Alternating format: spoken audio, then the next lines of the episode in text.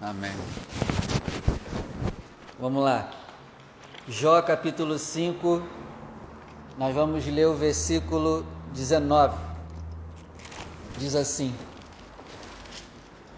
Em seis angústias te livrará, e na sétima o mal não te tocará. Na fome te livrará da morte, na guerra da violência da espada. Do açoite da língua estarás abrigado e não temerás a assolação quando vier.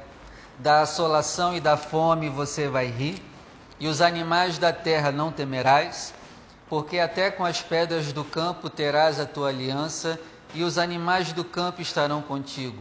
E saberás que a tua tenda está em paz, e visitarás a tua habitação e nada te faltará.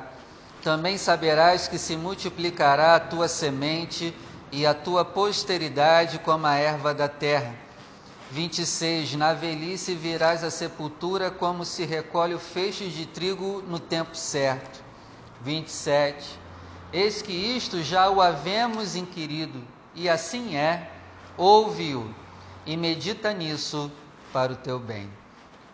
Hoje nós estamos começando o propósito, a campanha de oração e sete livramentos. E hoje nós vamos aprender o primeiro livramento. É o qual? Qual o primeiro aí? Versículo 20: Na fome te livrará da morte. É o primeiro livramento que nós vamos estudar. Então eu vou ler de novo o verso 20. Eu leio e você repete comigo. Vamos lá? Na fome, te, livrará da morte. Na fome, fome te, livrará te livrará da morte. Então feche os seus olhos que nós vamos orar. Pai, nós cremos que quando a Bíblia está aberta, o Senhor está falando conosco. Por isso, meu Pai, fala conosco aqui hoje. Nos instrui, nos ensina, nos dá o livramento da fome, nos dá o livramento de morrer em períodos de fome, nos dá estratégia, sabedoria, nos prepara, Senhor, para possíveis dias maus, nos instrui na tua palavra quebra todo impedimento, toda barreira, que a Sua palavra alcance não só quem está aqui, mas quem também ouvirá depois essa ministração. Livra também os que estão à distância da fome, em nome de Jesus. Amém. Pode sentar, por favor. Então anota aí, o tema de hoje é fome. É o primeiro livramento que Deus nos dá, livramento da fome. E quando você pesquisa na Bíblia sobre fome, a gente aprende algumas coisas interessantes sobre esse assunto de fome. Primeiro, Mateus 25, verso 41 até o verso 46. Não precisa ler, não, só anota aí. Lá está escrito, resumindo, Jesus disse assim: Ó, eu tive fome e vocês me deram de comer. E aí a galera vai perguntar: Senhor, a gente nunca te viu com fome. Aí ele responde, né? Quando vocês fazem a um desses meus pequeninos, é como se a mim vocês tivessem feito. Então a primeira coisa que eu aprendo sobre fome, anota aí: nós devemos alimentar quem está com fome. É inegociável, não tem conversa. Se você sabe de alguém que está com fome, você tem que matar aquela fome. É inegociável. Não tem conversa, Rogério. Nós temos que matar a fome daqueles que estão ao nosso alcance. Amém? Por exemplo, se você está na lanchonete comendo salgado e chega alguém pedindo para comprar o salgado que vai comer, compre. Comida é inegociável. Amém? Estou dando só um exemplo para entender. É inegociável. Temos que dar de comer. Amém? Essa é a primeira coisa que eu aprendo. A segunda está lá em Lucas 15, verso 14. Lucas 15, 14 é a parábola do filho pródigo. Não precisa também ler, não, você já conhece a história. Só que no verso 14, Jesus vai dizer assim: ó, que aquele rapaz que havia gastado tudo, agora vem um período de fome. E ele ficou com fome. O que que Jesus quer nos ensinar? Anota você tem que guardar dinheiro também. Havendo gastado tudo, vem o período de fome. O que, que Jesus quer nos ensinar ali, Rogério? Ele deveria ter dinheiro guardado. Está guardando dinheiro? Tem dinheiro guardado? Se não tem, arruma um jeito de começar a guardar.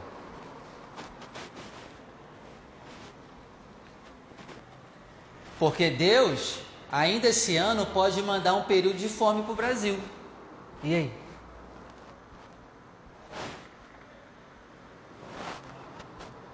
E aí?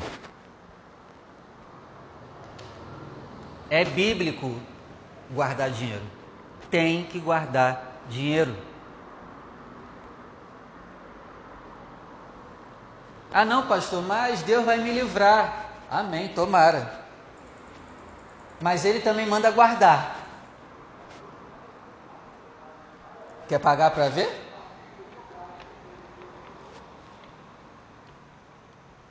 Não estou profetizando que vai vir coisa ruim, mas pode vir. A gente não sabe, né, Maria? No tempo de Abraão, Deus mandou fome. E aí? No tempo de José, Deus mandou uma fome sobre a terra. Quem não garante que no nosso tempo agora Deus não mande uma fome para o Brasil? Então, a gente tem que guardar. A Covid já arrebentou com a vida financeira de muitos. Imagina se vier a fome mesmo. Então, assim, é ordem da Bíblia. A Bíblia manda. Quem segue a Bíblia tem que guardar dinheiro. Que é mandamento guardar dinheiro. A história de José nos ensina também a guardar, não foi? José era homem de Deus? Era ou não era? Se ele não tivesse guardado, ele ia morrer de fome? Sim ou não? Ia, sendo homem de Deus. Então, assim, não se garante só na tua comunhão, não. Amém. Já é, já é uma boa coisa. Mas guarda uma bufunfa também. Crente que se diz crente tem que guardar. Ah, pastor, mas não dá. Tu não consegue guardar um real por mês? Tem alguém que diz assim, pastor, não consigo guardar nem um real por mês. Tem, tem, tem algum ser humano aqui que, que eu, vou, eu vou te levar ele para o canto e te dar umas costas. Pastor, não consigo guardar um real por mês. Tu tem que morrer, cara.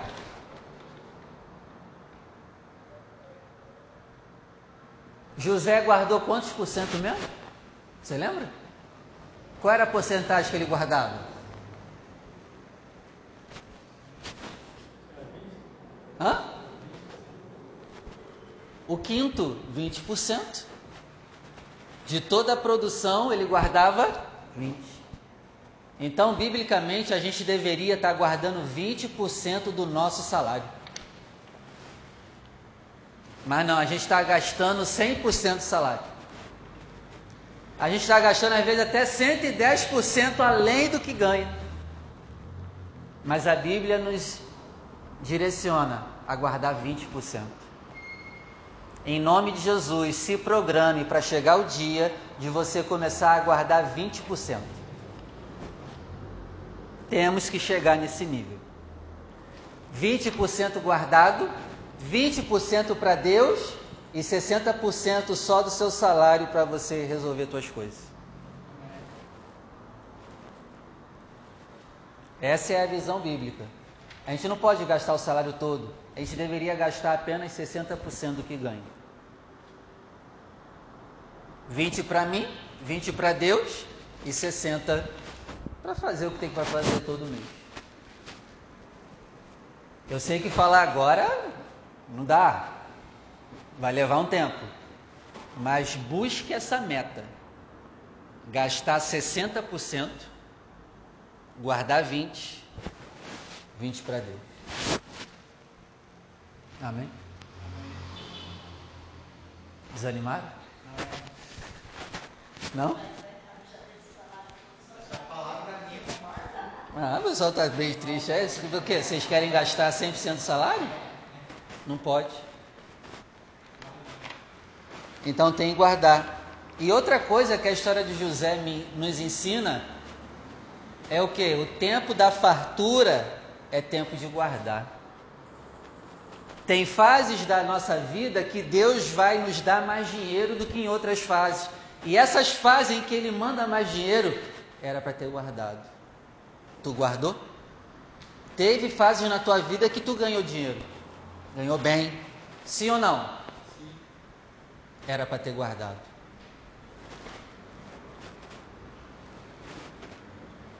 Tomara que Deus mande de novo para nós uma temporada de vacas gordas. Mas aprende, tá? A vaca gorda não é para comer a carne dela toda, não. É para deixar uma 20% daquela carne lá para frente.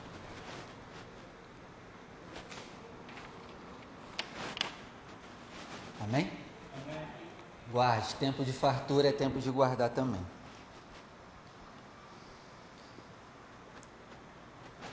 Quando a gente também lê de, sobre fome na Bíblia, a Bíblia manda a gente dar de comer até para o nosso inimigo. Eu falei para você que dar de comer é inegociável. E é tão inegociável que até nosso inimigo tem que comer. Romanos 12, verso 20. Se teu inimigo tiver fome, dá-lhe de comer. Se ele tiver com sede, dá-lhe de beber. Porque quando você fizer assim, você fará ele queimar de remorso e vergonha. Então dá. Porque esse dá para o teu inimigo pode trazer salvação para ele, porque ele vai queimar de remorso e vergonha. E aí é a oportunidade que a palavra de Deus pode entrar e converter aquela pessoa. Mas para isso, você vai ter que dar de comer. Porque o que, que o teu inimigo espera? Que você não dê. Mas você vai dar. Quebrou no meio. Amém? 1 Coríntios capítulo 4, verso 11 vai dizer que Paulo passou fome e sede. Então aqui eu já aprendo outra coisa. Talvez a obra de Deus vai te fazer passar fome e sede. Quer fazer a obra? Pastor, qual é a garantia se eu fizer a obra? Não tem garantia nenhuma. Só tem riscos. Pode passar fome. Vamos? E...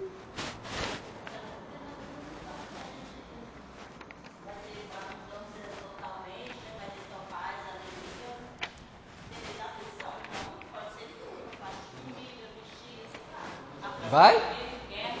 Vamos fazer a obra?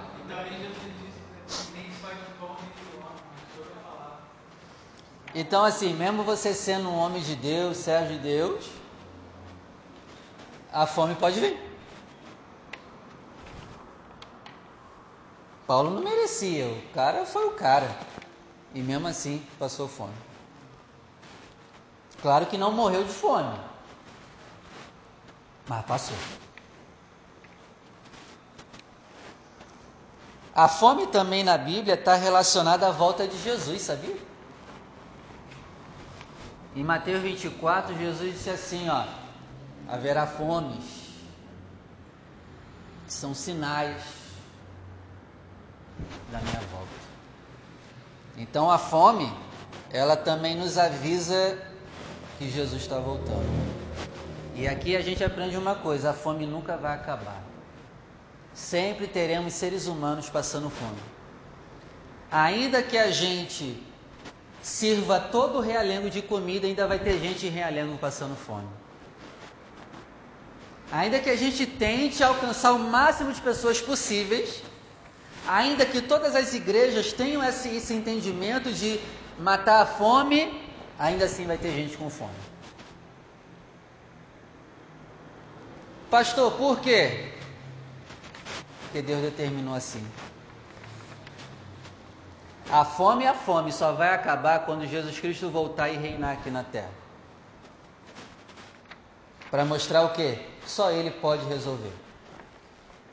A gente vai fazer a nossa parte. Porque tem gente que ouve isso e fala, ah, então não vou ajudar ninguém. Se não vai adiantar, não. Mas quem está à tua volta você pode ajudar. Tu só não pode salvar todo mundo. Mas quem estiver no teu mundo, que seja salvo por ti. Mas não vai dar para salvar todo mundo. Sempre teremos alguém com fome em alguma parte do planeta Terra, infelizmente. Jesus também disse: os pobres sempre terão com vocês. Quer dizer o que? Pobre nunca vai acabar.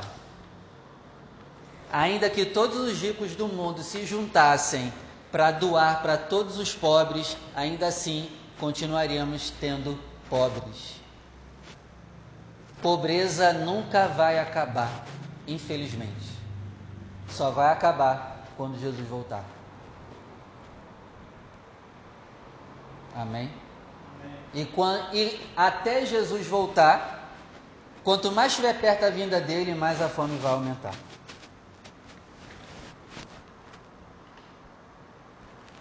Então, assim, vamos desanimar, pastor? Não. Vamos servir o máximo que a gente puder. Mas não, não viva no mundo da imaginação, achando que a tua ajuda vai salvar todo o Rio de Janeiro. Não, você não é o Salvador. Mas quem estiver próximo de mim e eu conseguir, estiver no meu alcance, vou matar a fome de quem estiver ao meu alcance. Mas entendendo que nem todo realengo eu vou conseguir matar a fome, que dirá do Brasil. Toda pessoa que diz que vai acabar com fome é falácia. Não tem como acabar com a fome. Tem como diminuir. Acabar não. Só quem vai acabar com ela é Jesus Cristo. Amém? Então, toda vez que você ouvir notícia de fome, fome, já liga o pisca-alerta. Jesus está voltando.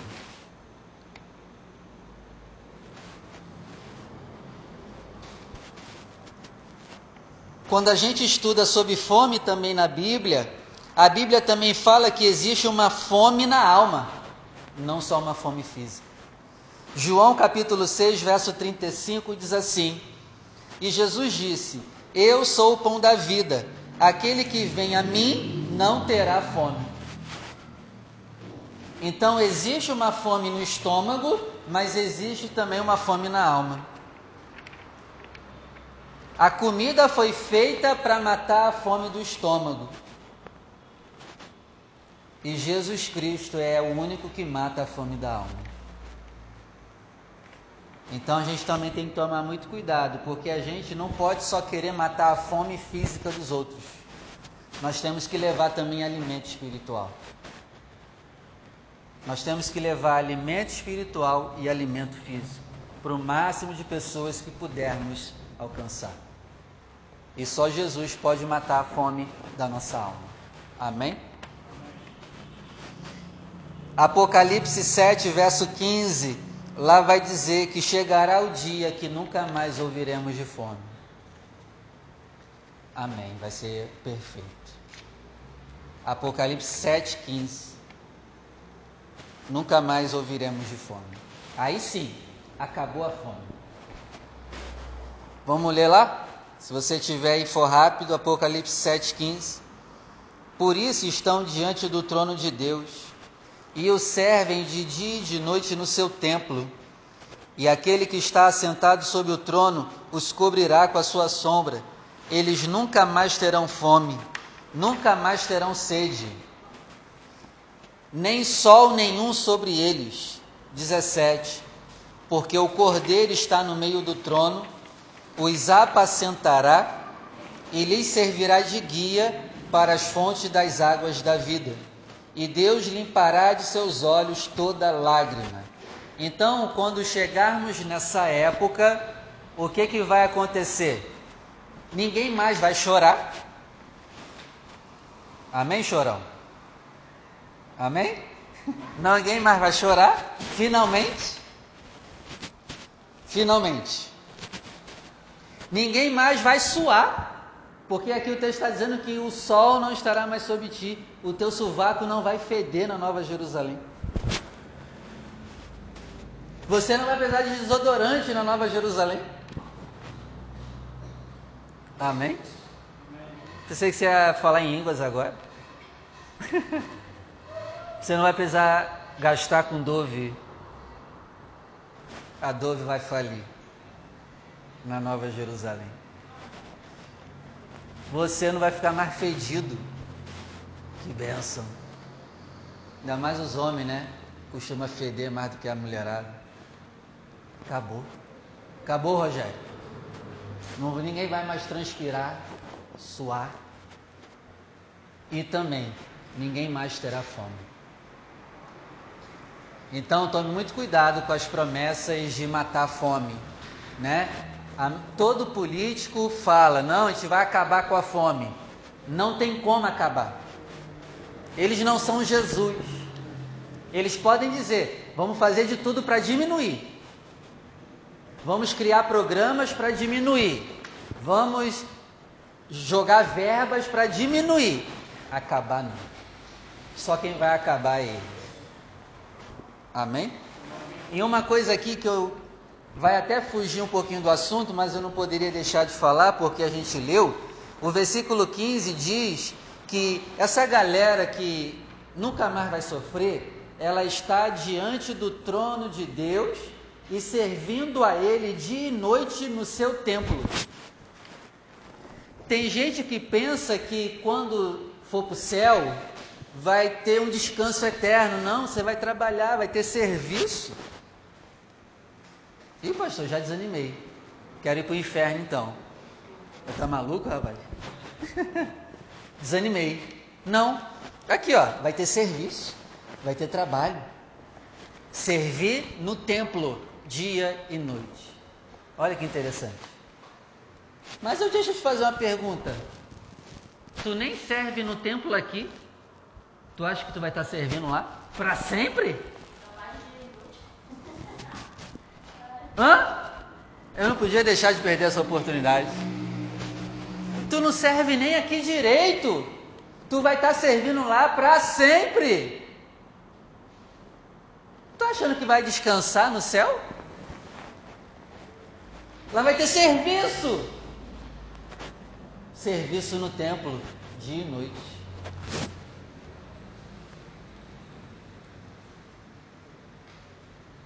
Mas os caboclos não servem nem aqui. E querem estar lá. E lá vai ter trabalho também. Ah, pastor, já desanimei, quero nem ir para o céu. Tu vai para onde? Não tem outra opção, tem, Maria? É.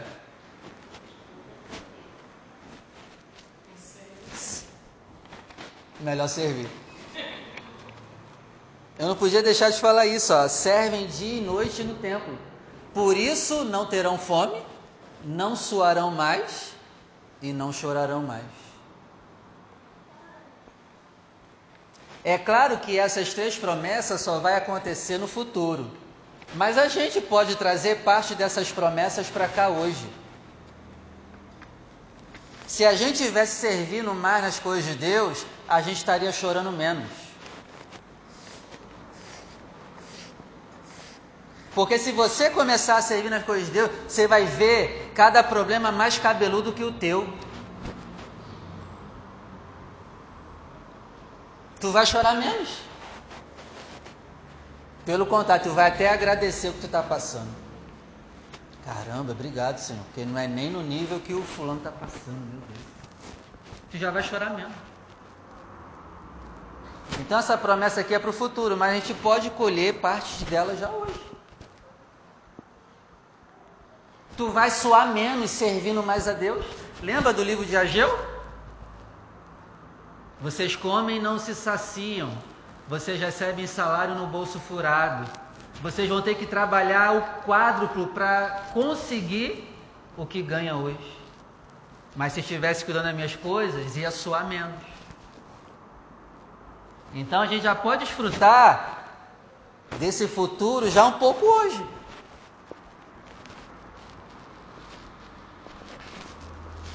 A gente estaria com menos fome. Porque lá em Ageu diz o que? Vocês comem e não se saciam.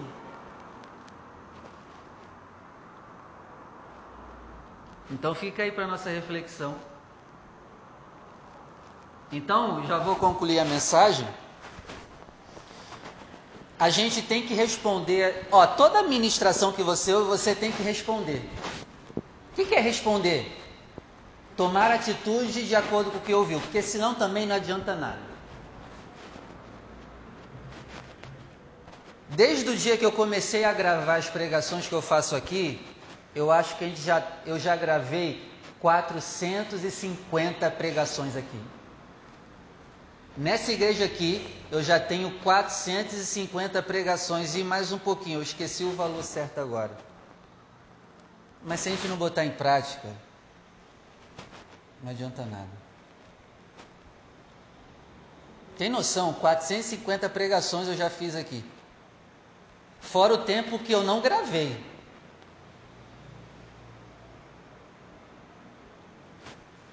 Mas se você não botar em prática, não adianta nada. Não é só ouvir. Então a gente tem que responder essa ministração. Como que a gente responde essa ministração? Primeiro, começando a guardar dinheiro. Se vira e começa a guardar dinheiro. Se vira. Uma pessoa que segue a Bíblia tem que guardar dinheiro, porque a Bíblia manda guardar dinheiro.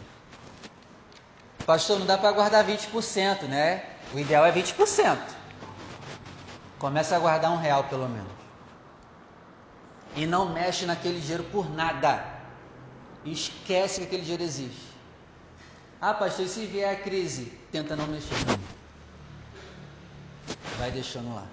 Comece a guardar dinheiro. Você tem que responder essa administração começando a guardar dinheiro. Até chegar ao nível de conseguir guardar 20% do salário por mês. Amém?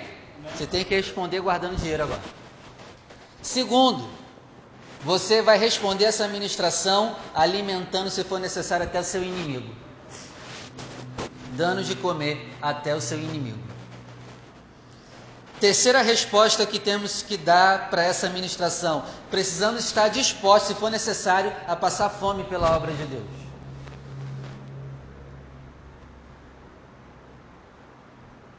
Paulo passou fome. Foi aquela pregação da quarta retrasada, testemunha. Testemunha está disposta? Morrer.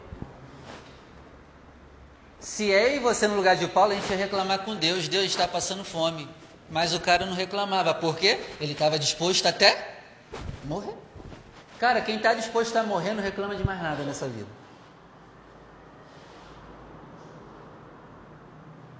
Por isso você vive reclamando. Porque tu não está disposto a morrer. Quando a gente chega no nível de estar disposto a morrer, a gente não reclama de mais nada do que acontece na nossa vida.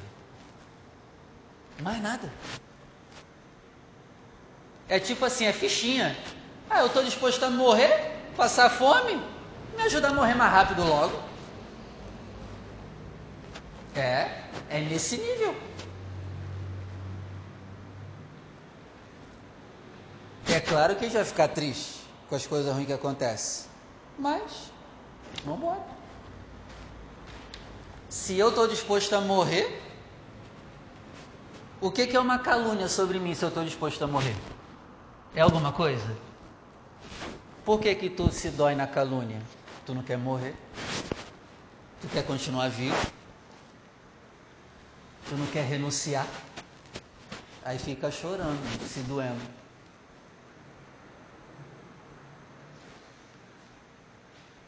Vamos morrer? Não tem jeito. Se a gente estiver disposto a morrer, a gente não reclama de mais nada. É claro, fica triste. Mas, vamos embora.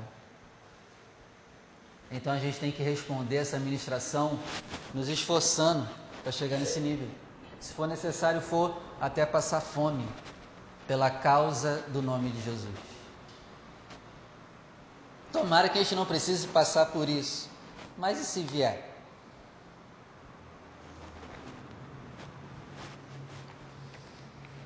Amém, gente? Está tudo bem aí? Sentiu um silêncio aí? É o anjo passando aí? é, tá bom. A gente tem que responder essa ministração amando a Jesus. Porque você leu comigo que ele disse o quê? Venham a mim. e vocês nunca mais terão fome. Se você não amar Jesus, tu vai continuar com fome. Porque existe a fome física e a fome espiritual. Querendo ou não, só ele também pode matar a fome física. Porque a comida é dele. Então, assim, não tem escolha. Né? Tem, tem uma passagem que fala que é ele que dá de comer a toda a carne. Então não temos opção. É colar com ele, é amá-lo, é nos entregarmos, obedecermos a ele. Não tem outro jeito. E por último, nós temos que responder essa ministração levando Jesus para quem está com fome.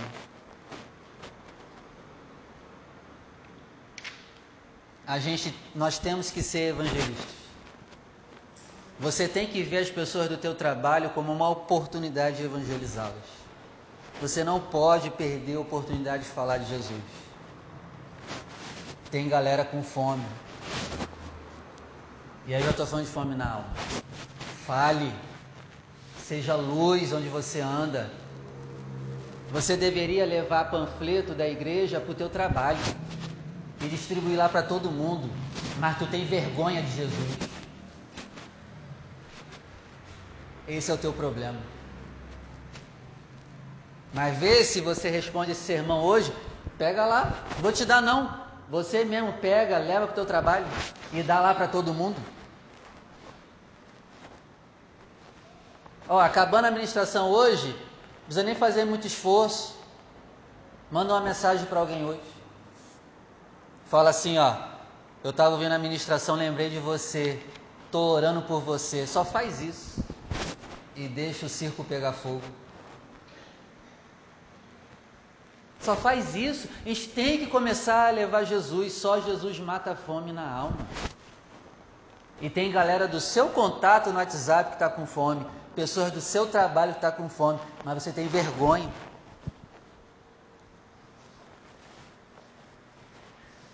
Então a gente tem que responder esse sermão levando o pão espiritual também. Amém? Amém? Que Deus nos ajude a responder esse sermão dessas cinco maneiras. Que Deus te livre da fome.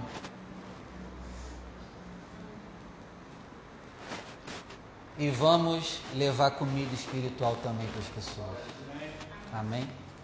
Mas estou falando sério mesmo, acabar o culto, pega ali os panfletos, leva para o teu trabalho. Ah, pastor, me agrada o meu trabalho, moro em outro lugar, não tem problema. Vai para a igreja de qualquer outro lugar lá. O negócio é Jesus. Acabar o culto hoje, você pensou em alguém na, nessa ministração? Ó, lembrei de você na ministração, não sei porquê. Estou orando por ti. Já é o caminho, já é o pavimento para logo logo a pessoa tá se rendendo. Aí vamos nem falar de Jesus no início, só fala isso, ó. Lembrei de tu na pregação, estou orando por você. Hum. Quem está mal já chora só com isso. Ah, que que tá, por que você lembrou de mim? Aí já era. Aí enfia Jesus. Entendeu?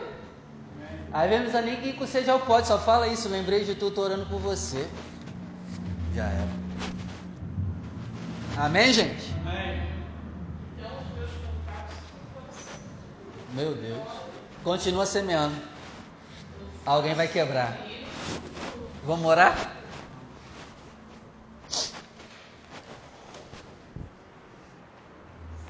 Glória a Deus. Eu, eu já entreguei para todo mundo já, né? Tem alguém que não tem ainda?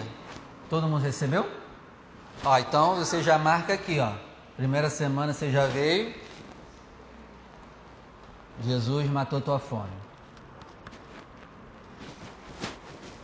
Semana que vem, deixa eu ver qual o tema vai ser. Livramento da violência. A terceira semana eu tô louco para chegar, porque é o que? É nos livrar da língua dos outros. Ô oh, glória. Esse eu tô precisando. Não sei você. Amém. Você trouxe seu pedido? Pega ele aí. Pastor, não trouxe. Coloca a mão na região do seu coração. Nós vamos orar.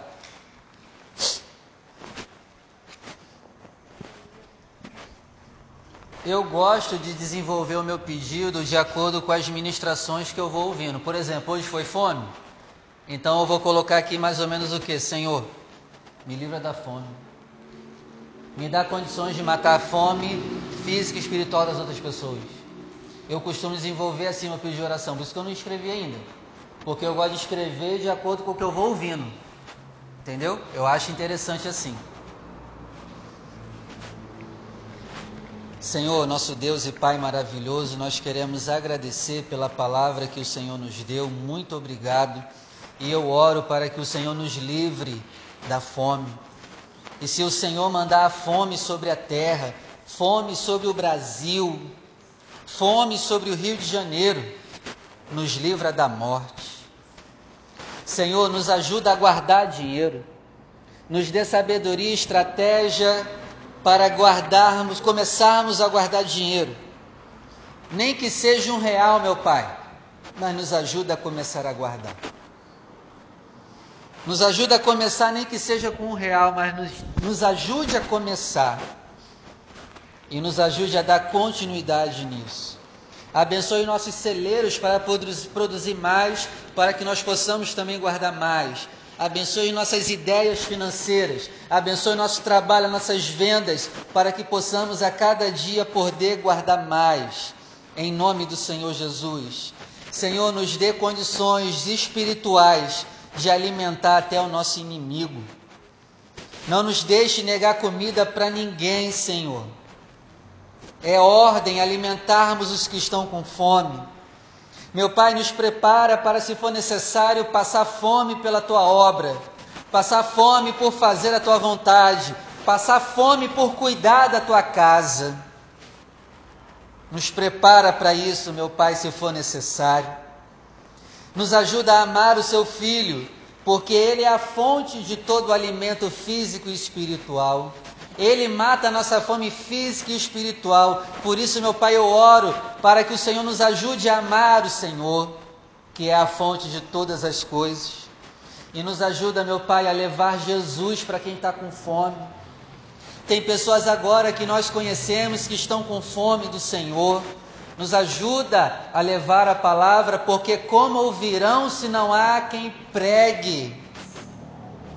Como ouvirão se não há quem fale? Como invocarão se não conhecem o Senhor? Então, meu Pai, nos ajuda a levar esse alimento espiritual, tira de nós toda timidez e vergonha e nos ajuda a levar o pão vivo que desceu do céu para matar a fome da alma de todo ser humano. Sim, meu Pai, nós não vamos conseguir levar Jesus para todo mundo mas nos ajuda a levar por onde nós passarmos, por onde nós estivermos, em nome do Senhor Jesus. Que assim seja feito. Amém. Vamos aplaudir o nome do Senhor. Amém. Pode sentar, por favor. É, o profeta Ageu, Acho que foi até semana retrasada eu ministrei em cima dele. Deus falou lá uma coisa interessante, disse o que? É, vocês comem e não se saciam. Então, assim, tem gente que passa fome não é só porque não tem comida. Tem gente que tem comida e ainda assim passa fome. E eu acho que essa fome é pior. Uma coisa é tu não ter, se não tem, não come. Ué, mas e tendo, comendo e ainda assim continuar com fome. Pastor, isso existe? Existe. Tem gente que tem comida no celeiro agora. Come e continua com fome. Está lá no profeta Ageu, capítulo 1, não estou inventando. Eu acho que essa fome é pior ainda.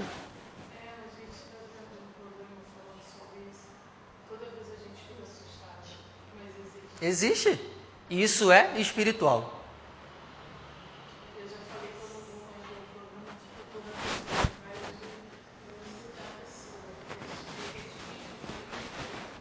As pessoas comem e continuam com fome.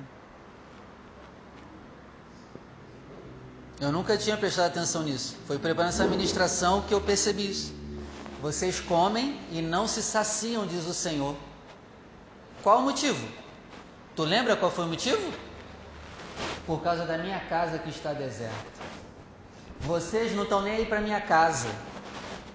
Vocês fazem obra na casa de vocês e na minha está caindo aos pedaços. Vocês não se importam com as minhas coisas. Por isso vocês vão comer e vão continuar com fome. E essa é, é a pior fome que tem. Uma coisa é ter fome e não tendo nada. Agora imagina tu comer, comer igual um cavalo. E ainda assim, mãe, eu tô com fome. tô com fome. Caramba, Satanás, tu já comeu?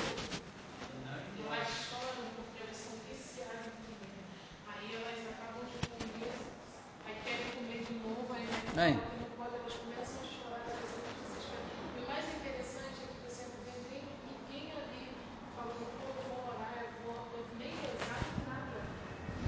Esse Deus não existe para ele. E nem dá para esperar Deus no negócio desse, Alessandro, não tem jeito. Então, assim, é espiritual. Tem gente agora que tem comida, está comendo e continua com fome. E aí está a prova, um programa falando sobre isso. Então, assim, Dá mais valor para a casa de Deus. Cuida mais da casa de Deus. Seja com seu tempo, com seus dons, com seu dinheiro. Dá mais valor para as coisas de Deus. Dá mais valor para essa igreja. Porque isso vai afetar até o teu estômago. Porque Deus tem a chavinha do estômago. E se a gente estiver vacilando, ele vira a chavinha e faz com que o teu estômago não se sacie nunca. Tu vai gastar mais dinheiro. Se tu come e, não, e a fome não acaba, tu vai gastar mais dinheiro. Vale a pena? Então, assim, quando o pastor fica falando, ó, cuida da casa de Deus, vocês acham que é palhaçada, mas é para o teu próprio bem não cuidar da casa de Deus, como você cuida da tua casa, vai afetar até o teu estômago. Vai dar problema no teu estômago.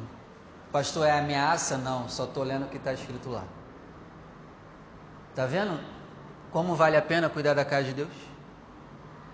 Traz benefício até para isso aqui, ó. isso aqui funciona direitinho.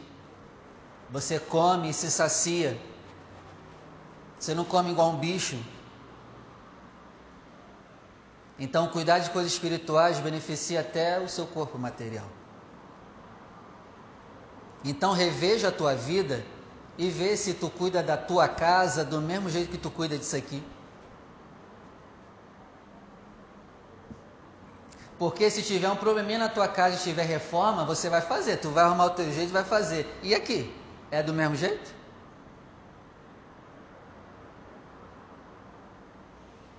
Vou te dar um exemplo aqui. Eu preciso de 6 mil reais para cumprir aquela média de coisas que a gente tem que comprar. Eu acho que a gente não chegou nem a mil ainda. Porque teve que consertar o ar-condicionado, lembra? Eu tive que tirar uma parte daqui para botar ali, que isso aqui é prioridade. E o que tem não chegou nem a mil ainda. Mas se fosse na nossa casa, a gente ia arrumar um jeito para fazer. É isso que eu fico com raiva. Eu queria ter um cartão de crédito com limite de 6 mil. Eu ia passar tudo. E não ia te pedir nada. Porque para nossa casa a gente ia fazer. Ia arrumar um jeito ia fazer. Mas quando é para as coisas de Deus, ah não. Deus entende, espera. E aí Deus só está vendo essas coisas.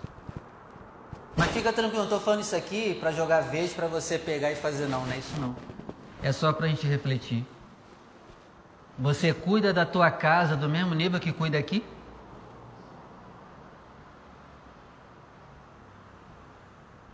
Na nossa casa a gente é cheio de dedo. Mas aqui fica enfiando o dedo aqui ó, no buraco para estragar ainda mais a cadeira. No sofá da tua casa ninguém pode nem sentar. Mas aqui, ó, enfia o dedo para fazer o buraco ainda mais.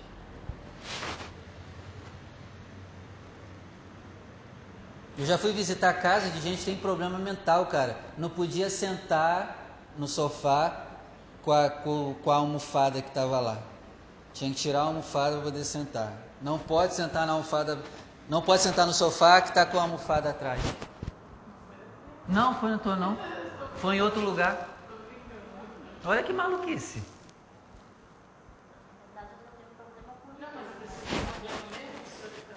É, eu estou suponhando. É, é uma pessoa que não sentava no próprio sofá, que falava que ia estragar. Ela comprou o sofá, ela comprou o sofá, mas comprou uma cadeira de praia. E ela senta no sofá na cadeira de praia, não senta no sofá. A visita pode, desde que ela tire, desde que ela tire a almofada que está no, no sofá. Então assim, olha, olha que maluquice.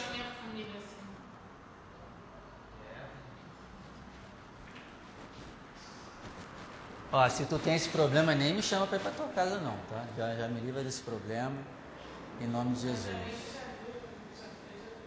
Mas deu para entender que eu quero passar? Cara, ama isso aqui como você ama a tua casa.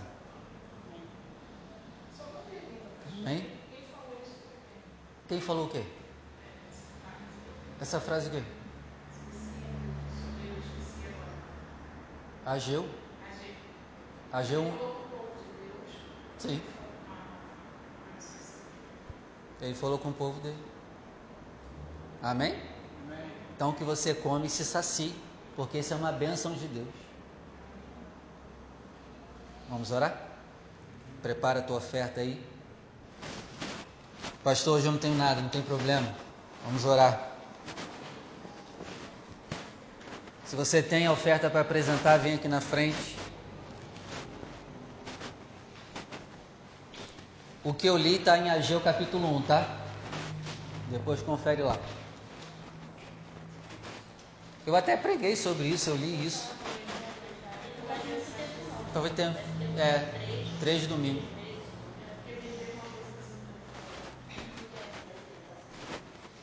Se coloque de pé toda igreja. Você que vai ofertar, vem aqui na frente. Pastor, hoje eu não tenho nada. Abre as suas mãos. Vou orar por ti também. Pai, eu venho orar para que o Senhor nos ajude a amar essa casa como nós também amamos e cuidamos da nossa casa.